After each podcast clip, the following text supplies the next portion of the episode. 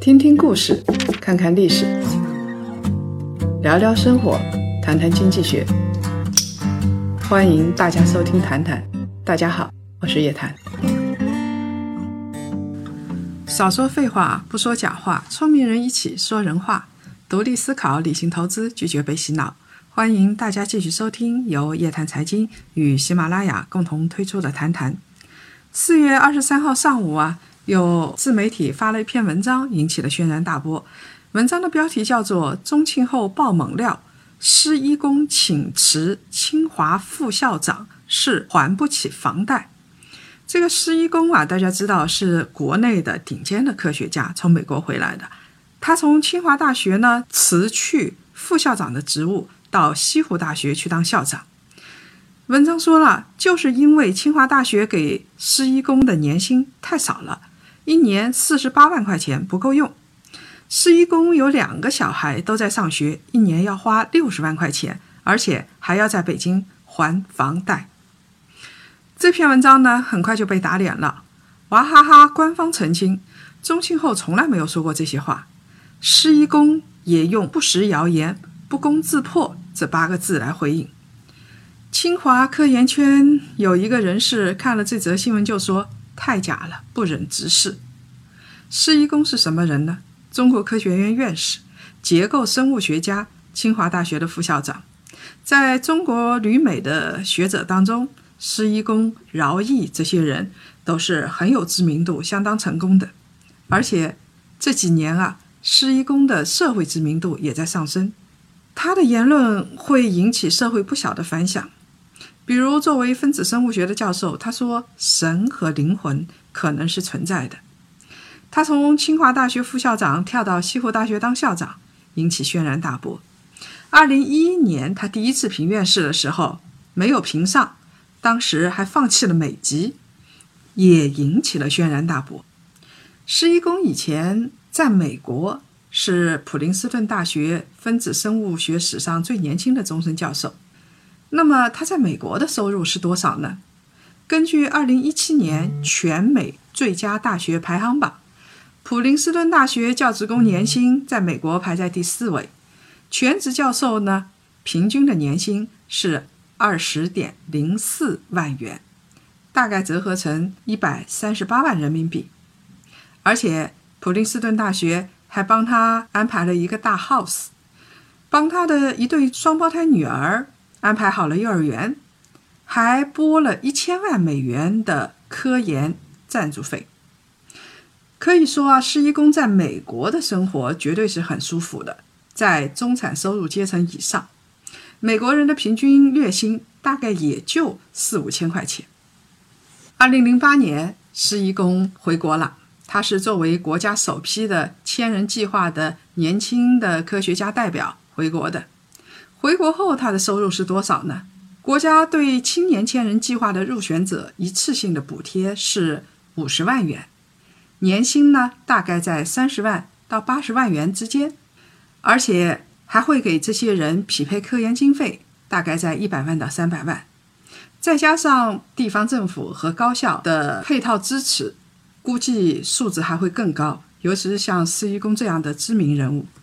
有知情人士就透露啊，施一公在千人计划里边获得的年薪大概在两百万元左右，而且这还不是他收入的全部，他拿奖拿到手软。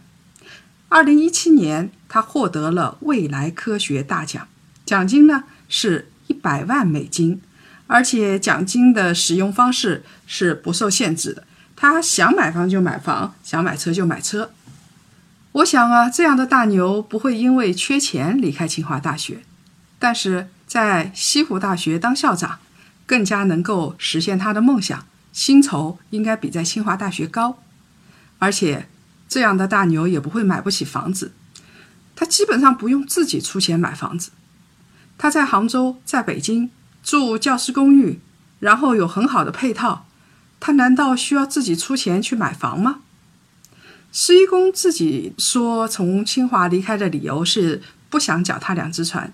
既然已经决定了要去西湖大学，就要给别的教职员工做出榜样，对清华负责。在四月十六号的竞聘演讲中，他说：“人生为一件大事而来，西湖大学就是我生命中的这件大事。”当然，他说的非常的动听，但是我们知道施一公说话一直都是相当动听的。施一公这样级别的大牛不会为房子发愁的，但是一般的教授就难说了，尤其是文科教授。去年五月二十号，中山大学中文系教授博导谢有顺在朋友圈转发了他的师兄的工资条。他这个师兄呢，在复旦大学当文科教授，应发的工资是一万五千三百三十五块钱，实际到手的是八千两百七十二块钱，而且他所有的收入都在这上面了。对于文科教授来说，是没有别的收入的。在上海这样米贵油贵的城市，在复旦这样的学校当教授，这样的数字看起来挺让人心惊的。当然了，在工资条上代扣的一栏里边，教师公寓的租金是一千五百七十八块钱，挺让人羡慕的。也就是说，这样的老师他可以住在复旦给他准备的比较。便宜、质量相对来说还可以的教师公寓里边，他不像一般的企业的年轻人还要为高额的房租发愁。这样的教授，他想在上海或者北京买一套房子，恐怕是比较难的。施一公这样的顶尖教授为房贷发愁，这条假新闻之所以。博人眼球，是因为大家心里很敏感，因为北京的房价已经像天文数字了。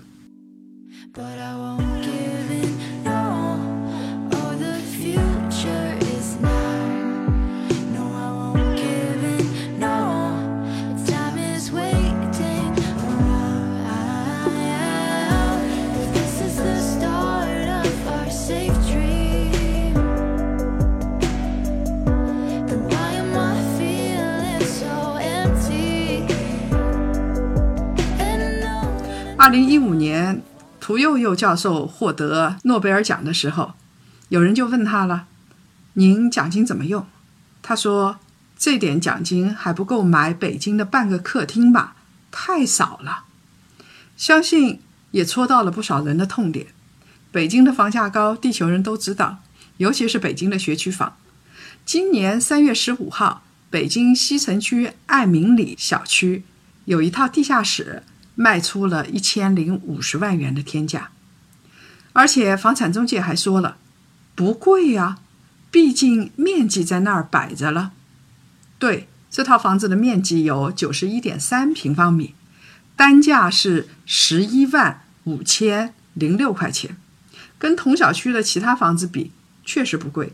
但是你要知道，这套房子是地下室，爱民里小区的房子挂一套抢一套。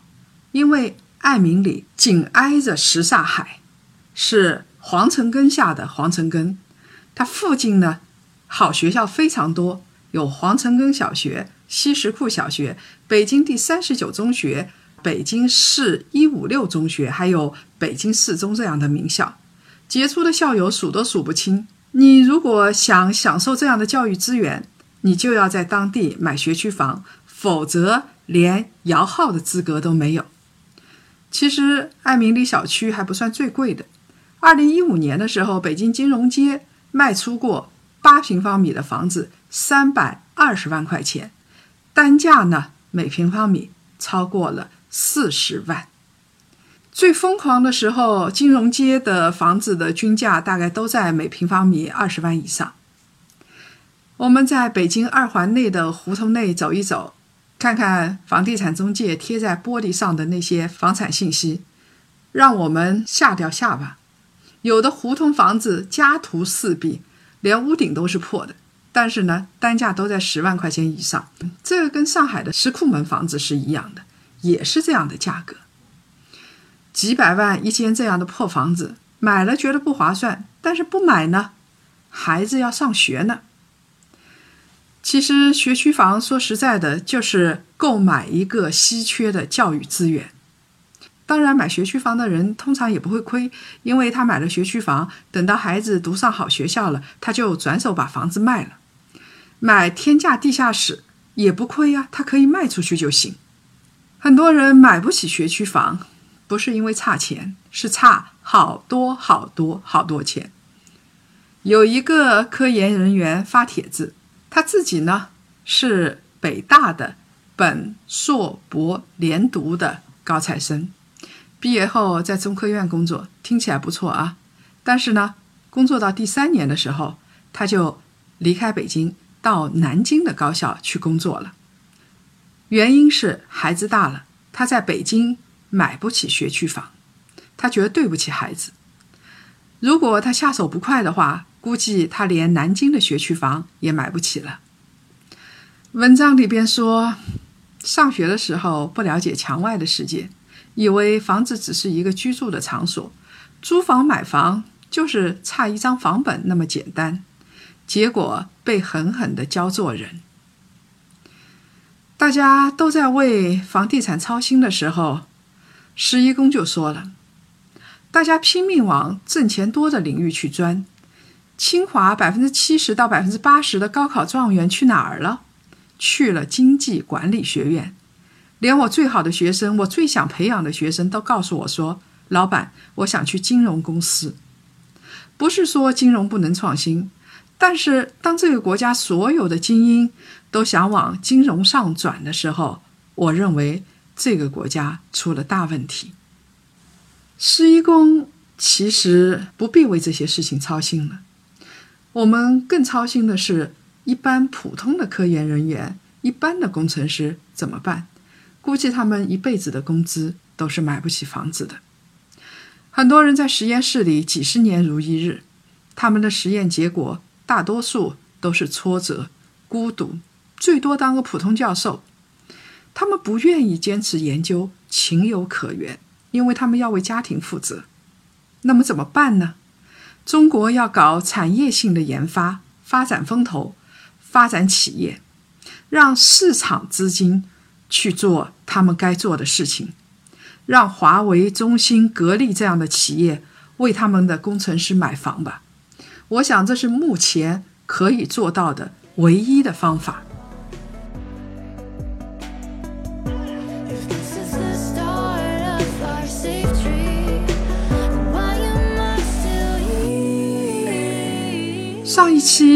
我们说了芯片的事情，来分享两位朋友的留言。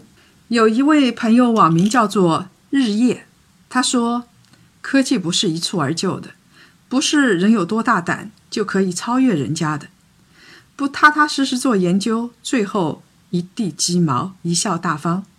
这位朋友，您说的没错。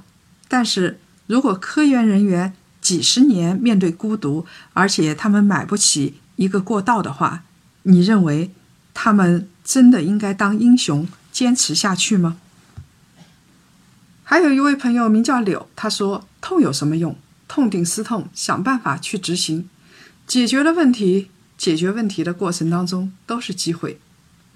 您说的没错，但是我们知道，往往说道理容易，要建立正确的激励机制真的是很难的。我希望所有的工程师都能够安居乐业，中国成为科研人员的家园。这就意味着我们要给他们提供基础的好待遇，要从制度上解决他们的问题。如果各位想了解更多财经经济类资讯，请搜索拼音谈财经，或者呢关注公众号夜谈财经。每周五中午十二点同一时间，我们不见不散。